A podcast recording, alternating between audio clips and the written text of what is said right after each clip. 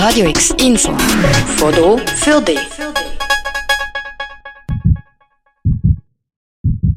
Blutspende ist ein essentieller Beitrag zur medizinischen Versorgung und kann Leben retten.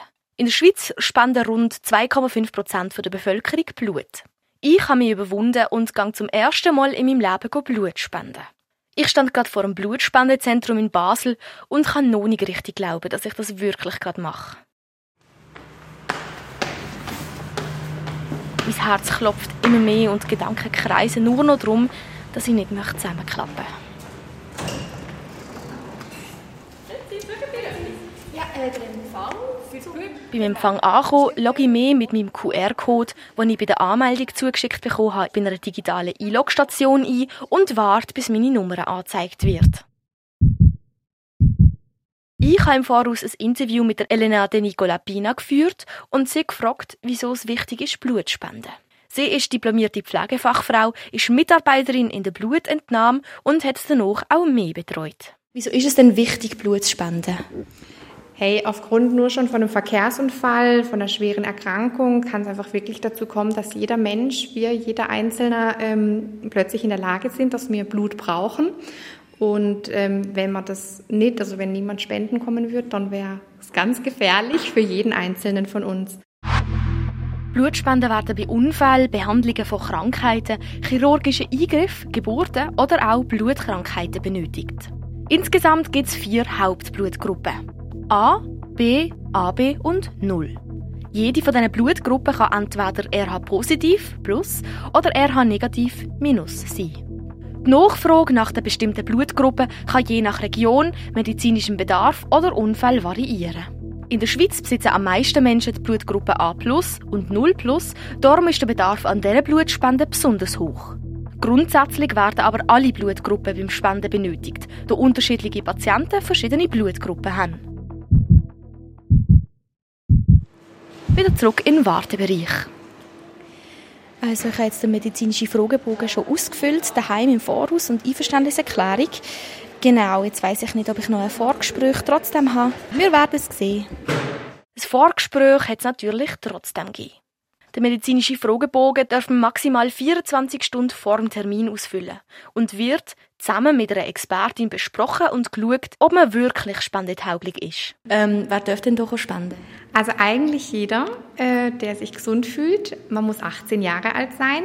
Ähm, zwischen 18 und 60 sagt man äh, das erste Mal. Und dann gibt es aber auch noch viel höhere Spenden. Aber da muss man einfach vorher schon mal gespendet haben, wenn man älter ist. Wenn man diese Kriterien erfüllt, muss man einen medizinischen Fragebogen ausfüllen, um weitere Ausschlusskriterien auszuschließen. Man muss Fragen beantworten wie Sind Sie mindestens 50 Kilo schwer? Haben Sie jemals Gelsucht oder einen positiven Hepatitis-Test gehabt? Haben Sie in den letzten vier Monaten Ihre Sexualpartnerin gewechselt? Haben Sie schon mal Drogen gespritzt? Im Vorgespräch bekomme ich dann einen kleinen Fingerpieks zum Schauen, ob mein Hämoglobinanteil im Blut genug hoch ist. Das ist ein eisenhaltiger Blutfarbstoff, der für den Sauerstofftransport verantwortlich ist. Wenn das tief liegt, kann man kein Blut spenden. Jetzt soll ich dir Blutdruck messen, schauen, wie das Hämoglobin ist. Bei den Frauen muss es 12,5 sein zum Spenden und bei den Männern 13,5. Ich bin richtig nervös. Ja. Jetzt denkst du an etwas Schönes. Es ist schon vorbei. Bist du gegangen? Ja. Zack, schon da. Sehr gut. Also, Nachdem ich diese Hürde überwunden habe, wird als letztes noch mein Blutdruck gemessen.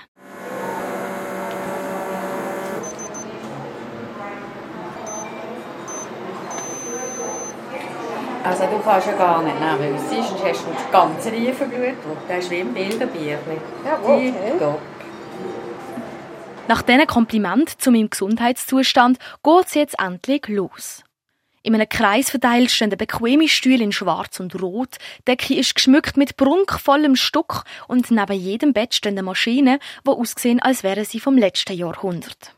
Ich mache es also in einem Stuhl bequem und warte auf einen Piekser. Meine Ansprechperson Elena de Nicolapina drückt mir noch einen roten Ball in die Hand, damit ich bei Bedarf die Hände zusammendrücken kann. Okay, du kannst sonst einfach weggucken. Ja, ich schaue weg. genau. Soll ich dir sagen, wenn ich piekse? Äh, nein, gerne einfach pieksen. Einfach machen. Einfach machen. Du hast so zwei tolle Venen, dass ich mich noch entscheiden muss, welche ich piekse. Oh. Ich bekomme heute nur Komplimente. Ah, okay. Schon Schon passiert? Ja. Und wieder ganz locker lassen. Okay, das ist jetzt gegangen. Genau, das ist der Pieks.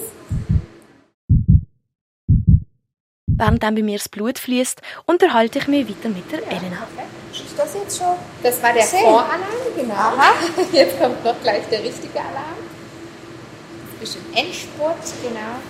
Gibt es oft Kreislaufprobleme oder andere Komplikationen während oder nach dem Spenden? Ich glaube, das ist so eine recht große Angst, die viele haben. Das kann ich mir auch vorstellen. Das ist, ähm, ich sage, eine unberechtigte Angst, wenn man sich an ein paar Kriterien hält.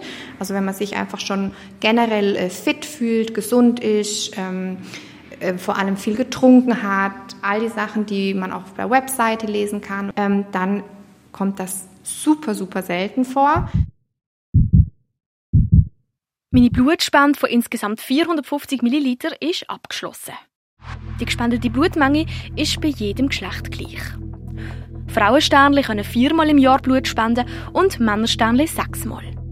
Das liegt daran, dass Frauensternli in der Regel eine geringere Blutmenge besitzen als Männersternli. Zwischen den einzelnen Blutspenden muss man mindestens acht Wochen warten. Mir nimmt jetzt Wunder, was weiter mit dieser Blutspende passiert. Das gespendete Blut das durchläuft einen ganz genauen geregelten Prozess, ähm, auch um sicherzustellen, dass es sich sicher und effektiv für medizinische Zwecke äh, verwendet werden kann. Ähm, und zunächst wird das Blut auf Infektionen getestet. Ähm, das wird auch immer gemacht, um Sicherheit von Patienten und Patientinnen zu gewährleisten. Ähm, und dann erfolgt die Trennung vom Blut in verschiedene Bestandteile äh, die roten Blutkörperchen zum Beispiel, das Plasma und Blutblättchen. Äh, Und jeder von diesen Bestandteilen wird dann spezifisch für medizinischen Anwendungen verwendet. Wenn meine Blutspende wieder verarbeitet und getestet wird, darf ich mich in der Cafeteria verpflegen. Ich entscheide mich für ein Käsebrötchen und einen Schokokuss. Ich genieße mein Brötchen und mache mich dann auf den Heimweg. Am nächsten Tag ziehe ich mein Fazit. So, es ist jetzt der nächste Tag. Ich fühle mich wieder gut. Gestern war es mir ein bisschen. Ich glaube, das liegt daran, dass ich mich nicht ganz an die Richtlinie gehalten habe und ein zu wenig Wasser getrunken habe. Genau, aber heute geht es mir wieder top und es ist für mich eine mega schöne Erfahrung gewesen. und ich fühle mich richtig gut, dass ich mit meiner Spende vielleicht sogar ein Leben gerettet habe. Blutspenden kann man übrigens in der Blutspendezentrale an der Hebelstrasse 10 in Basel oder im Blutspendebus in Birsfelden, Liestl, Binningen, Münchenstein oder in Asch. Denn nur wenn regelmäßig Blut gespendet wird, ist die Versorgung sichergestellt. Und wenn du möchtest Blut spenden, dann schau doch auf der Webseite blutspende-basel.ch vorbei oder auf radiox.ch. Für Radio X, Lea Kamber. Radio X, mehr Kontrast.